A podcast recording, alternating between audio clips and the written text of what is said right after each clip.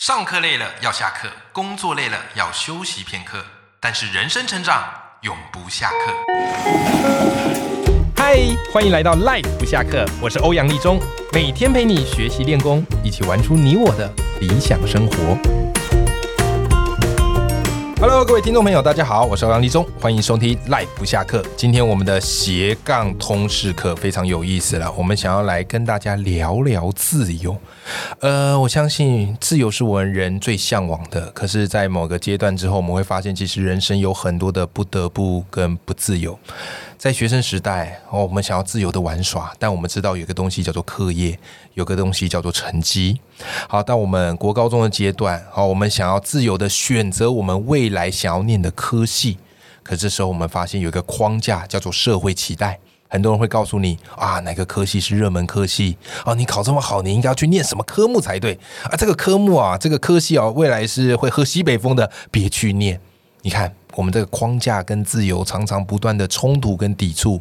好，你说离开学生时代了，进了社会了，我们总该有自由吧？但不好意思，你会发现更不自由了。到你到了某个年纪，可能担心你的家人会告诉你说啊，该结婚了，对啊，然后接着该生小孩了。或许你到了公司行号，好，正准备要好好一展长才的时候，你发现你想要的自由跟你想要放下，跟公司他所希望你做的事情完全背道而驰。你看人生多难呐、可是我发现有时候也蛮有趣哦，有些人他会在框架里面抱怨，可是有些人他们会选择在框架里面仍然设法达到他想要的自由。那么我觉得啊，这个人就是杨梅老师。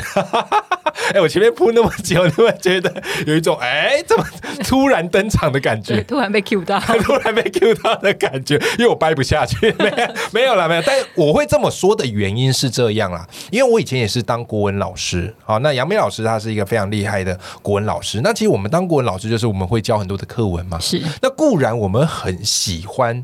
呃这些古文吧，可是总有几篇课文不是我们那么有 feel 的。对吧？杨梅老师，该不会你每篇课文你都很有 feel？没 有，对，所以你知道吗？有时候教到某些课，我会教的特别开心，可是有些课我就会觉得，哎，我真不知道怎么教，怎么会选这一课嘞？ 是可是我们又还是得为这个课文当辩护人， 有没有或是直接吐槽之类的。嗯，好。但我觉得杨梅老师很厉害的是，他可以用各式各样他喜欢的方式，影剧。动漫、歌曲，然后重新赋予这篇课文它的意义，而他这一系列的作品，就是在他的这个新书《上一堂人生国文课》。所以今天我特别想跟杨梅老师去聊框架跟自由这件事情。那在国文课文里面啊，我觉得活得最自由的是谁？诶，听众朋友，你想想，你觉得如果真要说一个古人，你觉得哪个古人是最自由的？我相信很多人这时候脑海中会浮现一个名字，叫做庄子。对，对不对？哇，这个庄子不简单呐、啊，庄周梦蝶啊，好，甚至是濠梁之变呐、每次我们读到都是那种庄子非常洒脱的身影，但庄子妙了。就是很多人都听过庄子，可是很少人理解过庄子， 对不对？那杨梅老师他其实在这本书里面特别一个章节就是在聊庄子，而且聊得极其精彩，你一定看得懂。甚至杨梅老师把庄子跟非常知名的动画《晋级的巨人》连接在一起。杨梅老师，可以请你来聊聊，你怎么把《晋级的巨人》结合到庄子啊？好，当初会讲这个，是我有一个课程是正好要跟国三，对然后当时同时还有个高二，对两个年段正好都碰到了课文是跟庄子有那关。现在国三就选庄子嗯，了，因为我们是完全中学，哦对。然后当时他这个直升班的这一个对补充课程里面对有一段庄子的这个河伯与这个哦河神与海神的这一个、对，所以当时两个年段都要碰到庄子，我觉得如果只是讲一下寓言故事有点无聊，是的，是的，对，那不如把庄子的思想简单的入门讲一下吧。那正好我那时候有疯狂的迷恋晋级的巨人， 就这么正啊！ 对对，就已经一刷、二刷、三刷到，我对觉得他不拿来上课太可惜了。 哎、哎我觉得这样你也蛮享受的，对一我边追剧重复了一边那么有备多课点子对。我重复了那么多时间在《进击的巨人》上，它怎么对可以不拿来用一下？是是是这样是子那《进击的巨人》正好，我觉得它非常精彩，让我整个哇塞太惊艳了。就是我觉得对他好会换位思考。是的，对他那时候我讲最我使用的是《进击的巨人》第四季。对。哎，杨梅老师，因为我们这边听众朋友有些搞不好没看过《晋级巨哎人》，对你可以跟大家简单讲一下《晋级巨人》大概在讲什么吗？好它的设定其实非常的特，它是一个架空的，然后一个一个国家，它的城墙外有很多那个巨人会吃人。哦对，所以人类为了要逃避这个巨人，他们建起了三个大城墙，嗯然后人就变成只能够限缩在这个墙内的里头生活，，对，只能墙内。结果有一天，哎，墙被攻破，巨人又杀进来。嗯，所以前面几集你在看，就是人类跟巨人之间像螳螂党居一样这样子的一个渺小对上浩瀚这样子绝对暴力的 一种，对可歌直可接是泣的。碾压，对对对，可歌可泣的这样的一个对故事。嗯好，可是没想到他到第，诶可是这样会爆雷，啊 没关系，应该没关系啦， 好因为很多人都看完，对这没里关就完系它结完篇结了了。对因为好，它如果的这一趴你怕被暴雷的，捂起你的耳朵，但是不要转台，好 吧？对，可以过一会再 是是放下是手。是是，对，那第四季的时候，没想到他故事反转过来，哎因呦为竟然后来就有发现说，其实他们这个国家外面对其实有更多更多别的国家，哦，不是只这世界对不是只有他对，们，所以所以等于是主角群，爱莲他们这个主角群其实是一个锁国，他们一对直在城内，嗯然后直到他们终于跨出城墙，然后才发现啊，外面有好多的国家。哦，对，然后所以甚至连刚开始来攻击的巨人都是对方的国家派来的，哦是啊，对，所以到后来他们就变成说，那我们现在为了我们的国家的发展，我们对必须要反攻回去。哦，对，所以他到第四季的时候，一下子整个世界观全部展现出来对了，对就是原来这一切，然后一开始你看起来像坏人的那一群，对好，他来。当间谍，然后这个嗯埋伏，然后伏藏到里面，然后攻击到主角群，然后什么什么，他们其实在他的故乡也有家人在等他们回来，哦他们就是受命于这样子的一个士兵，他对不得不为，可是他们也有他们的家人在等，他也有他的不得已，不是纯对粹我们所眼里看到那坏人，没有对不对错。哦所以好当妙剧情突然间翻转到你原本以为的反派，对然后作者他就这么的拉回去，让你去看他的故乡也有人在等他回来。是是，然后是甚至当当第四季的剧情一开始的整个视角，它就放在了海的另外一边。对原本我们以为是敌人的这个叫马雷这个国家的这是一群主角们的时候，突然发现，哎，在他们快乐的庆典上，嗯爱莲原本我们的主角英雄们，他们变成了攻击者，哦，对，然后他反攻回来。对对，那对当时《进击的巨人》，我觉得它非常精彩，是它连海报这些构思，因为是当时第一季海报推出的时候，有一个非常经典的画面，就是巨人从城墙探出来哦，然后爱莲像这个真的是像小蚂蚁一样那对样抬头看着巨那人。个很经典，对，可是到第四季，它推出了一样构图的海报，对是爱莲变成了巨人攻击探哇哦出城墙，然这个后反转太漂对，亮啊了，然后原本的敌人像小蚂蚁一样抬头看着爱莲。天哪，这个作者到底是吃了什么，有办法 我想就出觉这得个这剧是情？神作，我真的太爱神。作神作，对，可是这就是我觉得作者他就是用一种非常强烈的换位思考，对，他在对逼迫读者去思考说，你以为的英雄，对他在另外一个群体里面，他可能其实是反派。对，没错没错，然后像我们的好朋友婷婷老师，他就有对一句名言说：“你以为的反派，他可能在某一群人中他是英雄。”是是，对，是那这是其实就是庄子一直不停在讲，是我们很多东西其实真只是是相对，它只是因为我嗯们嗯嗯一直用某一种角度，然后我们把自己限制住了，对不管是时间、空间还是个人偏见上面的限制，对，让我们为自己的心建立起一座一座的墙。哇哦，对，所以其实像《进击的巨人》里面的三道墙，你是会发现墙就算破了，人的心并没有破。这个那个墙是心有墙形的，对，那个不心墙其实没有那么容易破太精碎。彩了，对，所以当时我们就是用《进击的巨人》去看庄子的换位思考。哇，哎，这个点真的很漂亮，所以你看哦，庄子这么难理解的，在这个杨梅老师巧妙的化用了晋级的巨人，哎，你瞬间能理解了。对不对？你瞬间理解那个阻隔在我们面前的，有时候是实体的墙，但是更可怕的是看不见的人心的那一道高墙。对，对不对？那其实我们一连串哈、访问了杨梅老师，也你会发现他从很多不一样的影剧、动漫，然后去抓到跟国文的那个连接点。那当然啦、有时候我们在我自己在读杨梅老师的作品，然后以及很多的听众朋友哈、可能有看过杨梅老师的文章。我们都是用仰慕的角度，你知道吗？我就 不敢我天啊，怎么有办法这样去连？因为很多时候我想不到，所以你知道我在为杨梅老师这个上一堂人生的国文课写推荐序的时候，我就觉得杨梅老师就是一个很厉害折叠宇宙的高手，他可以把两个东西看起来你想不到关联的，可他就是巧妙的折叠，轻轻的缝合，让你赞叹不绝。那当然。这边我就要来帮各位听众朋友来问了，就是当我们在读杨梅老师的影剧古文的时候，背后全部都是你很认真，然后苦思慢想去设想出来的。那如果你的影剧国文教学有一套 SOP 流程，你觉得那会是什么呢？哎，立中哥这一句真的是，当初我看到这个问题，我就哦，真果然就是国文老师会问的专你知业道问题。我这一趴就是，我就说我这一集就是录给老师们的情书。对他真的非常的一针见血。 对，其实我后来想了一下，对我觉得就用国文老师最爱讲的写作文的那一个对， 三部曲，叫做《凤头猪肚豹尾》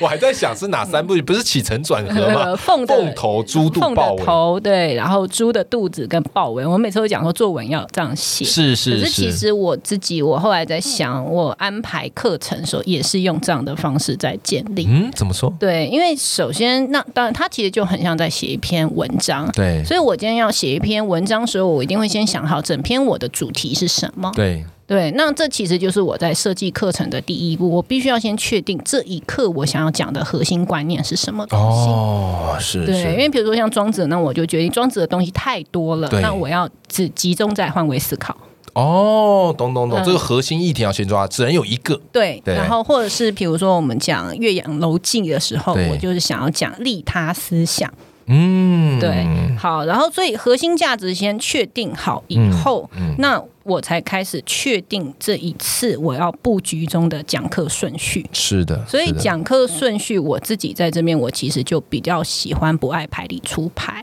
嗯因为通常我们有些时候会按照课本先题解作者，然对后再课文。对对，可是有些时候我会觉得，比如说我这一课我想讲是某个议题，对那我直接先带了议题和进入课文，哦，然后我再倒带回来看时代背景跟作者。哎，这样也蛮有意思的，对，那有些时候我会坚持，我一定要先讲作者，对我必须先把他的背景、情感都通都交代清楚，我对才有办法进到这个课文。哦，对，所以确定讲课的顺序对，我要先从哪边开始后，我才会开始确定说，那这一课我可以运用的素材有哪些，哦，而且它是必须，是要搭配的段落在哪里。嗯嗯，对，嗯所以第三步其实就是确定我会使用的素材。是然的，后还有它要在哪个段落切进来，对，对，这个必须要都先，所以我其实我会在每个段落旁边注记说，哎，这边是要插入哪一个或什么什么，它就很像写作文的时候，我要引入到他人的话之对对对哦对，然后但是其实，在播放的过程对，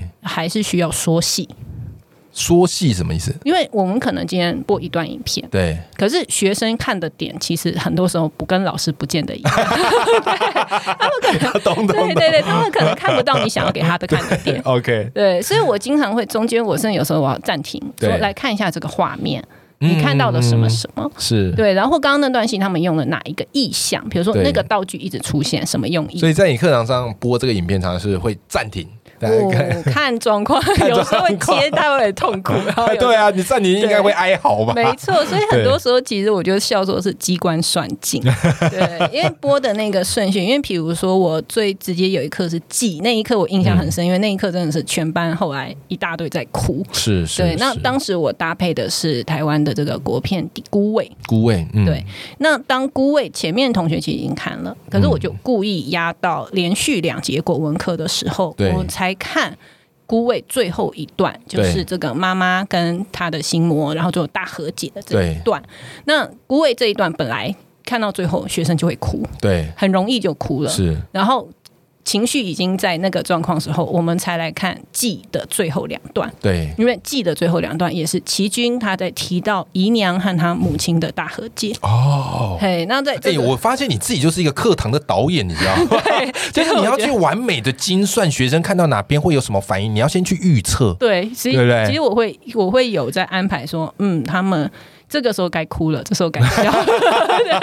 哭点、笑点全都对操控在你手。没有中。错对 哇，你这个已已经是艺术家等级了，没有没艺术有家，等级其实还蛮好玩的，对，蛮有趣的，蛮有就趣看到的。哎，今真的成功哭出来了，是，嗯，嗯哎、你看这一段真的是不传之谜，因为我自己每次在读杨梅老师，我都是赞叹不绝，想哇，这个点太漂亮了，我怎么没想到？他怎么想到了？所以我今天呢，也是满足我的私心， 然后就请教杨梅老师怎么样去做编排。那你会发现杨梅老师非常用心，他其实都会去预设，哎、学生的反应是什么啊？哪个东西要先讲，哪个东西可以后置，对不对？那最后哈，其实我想再跟杨梅老师再更深入地请教一个话题是这样。我今天之所以邀请杨梅老师来，是因为我看见杨梅老师她在国文这样的一个框架下努力改变的勇气。这件事是非常非常重要，因为我们每个人都会有活在某一种框架之下，都会有某一种不自由。是其实国文课也是一样，就是我们不能说我们想教什么就想教什么。 好，有时候人家可能抱怨这课很无聊，我们自己也觉得很无聊，但是我们仍然要想出一个方法，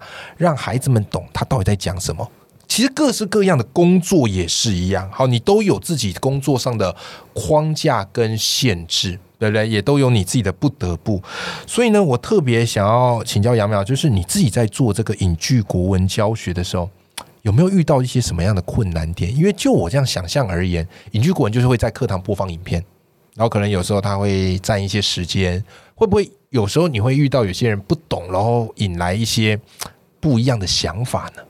其实，嗯，刚刚老师讲到说这个嗯不自由，嗯，对，但是我也想反过来问是，嗯那什么是自由呢？诶，对，今天是因为其实我觉得这一点也是我一直不断在思考，因为比如说对像我任教于私校，对，那很多人会问我说，你这样处理学校 OK 吗？哎，对对对 私校不对是对规对，矩更多吗？对啊然后对啊难道没对啊有成绩压力吗？是啊当然有啊，这其实也是我很想问的， 对，但不好意思一定问。有一 定有成绩压力。对对对所以其实这样子的一个操作，我必须得说，它占我一个课程里面，其实往往顶多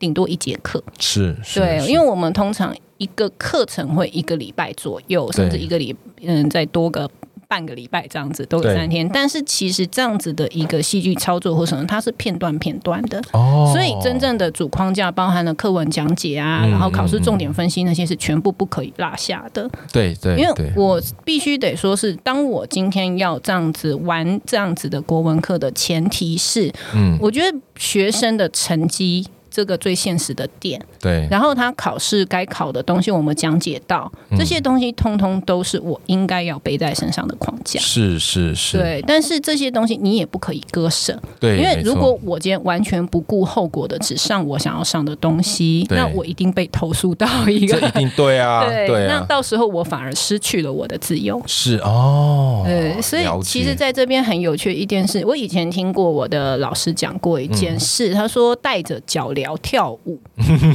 对，他说舞真正的舞者是带着脚镣跳舞的，嗯就是我们一直在追求自由。可是什么是自由？对没有任何的责任，没有任何的束缚，这个对自由它真的就叫自由吗？还是那只是一这个种很好空虚呢哎、？这个我很有感，因为我看一些书在聊到创意，很多人就觉得创意是无中生有。嗯可是根据研究调查，他们发现怎么样能够激发出创意，就是给这些人一些模板。对他，们有一些模板，一些套路，反而他们激发出来的那个创意系品质是更好是的，对所以从我框架上面再再加对，以所以改我觉得变你刚刚讲特别有感，就是我们一直在提倡自由的这个同时，我们要反过来去想，框架中难道不能有自由吗？甚至有框架才有办法突破。因为对我们现在以为的，就像刚刚立中刚讲的创意，对，其实创意，我人类历史到现在，嗯，我们想得到的，古人难道想不到吗？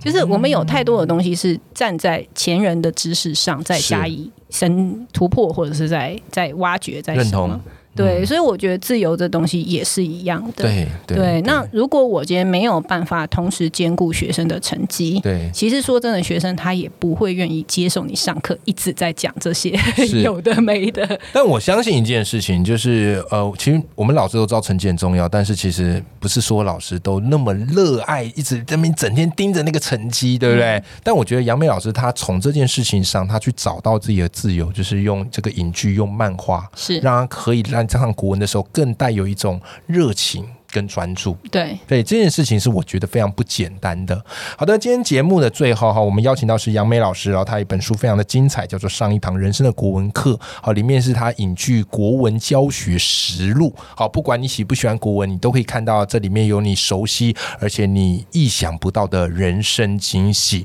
那么杨梅老师，你这么多精彩的文章，除了在书上可以看到之外，还有在哪里可以 follow 到你的文章啊？哎、欢迎大家可以按赞，就是追踪我的粉丝。这个脸书粉丝，请是搜寻杨梅老师的追剧国文课。 啊、杨梅老师的追剧国文课，跟杨梅老师一起追剧，并且去学国文 啦。是的， OK，好，然后再来哦，最后也要告诉大家哈，就是在我们的节目连结哈，我们会放上杨梅老师的这本书《上一堂人生国文课》的书籍连结。好，如果你听了这几集，你觉得好有收获，很多你意想不到，那么就欢迎我们一起来支持杨梅老师的好书啦。好，那今天非常谢谢杨梅老师，哎谢谢李总哥，好，那么我们今天节目就到这边，拜拜。好，拜拜。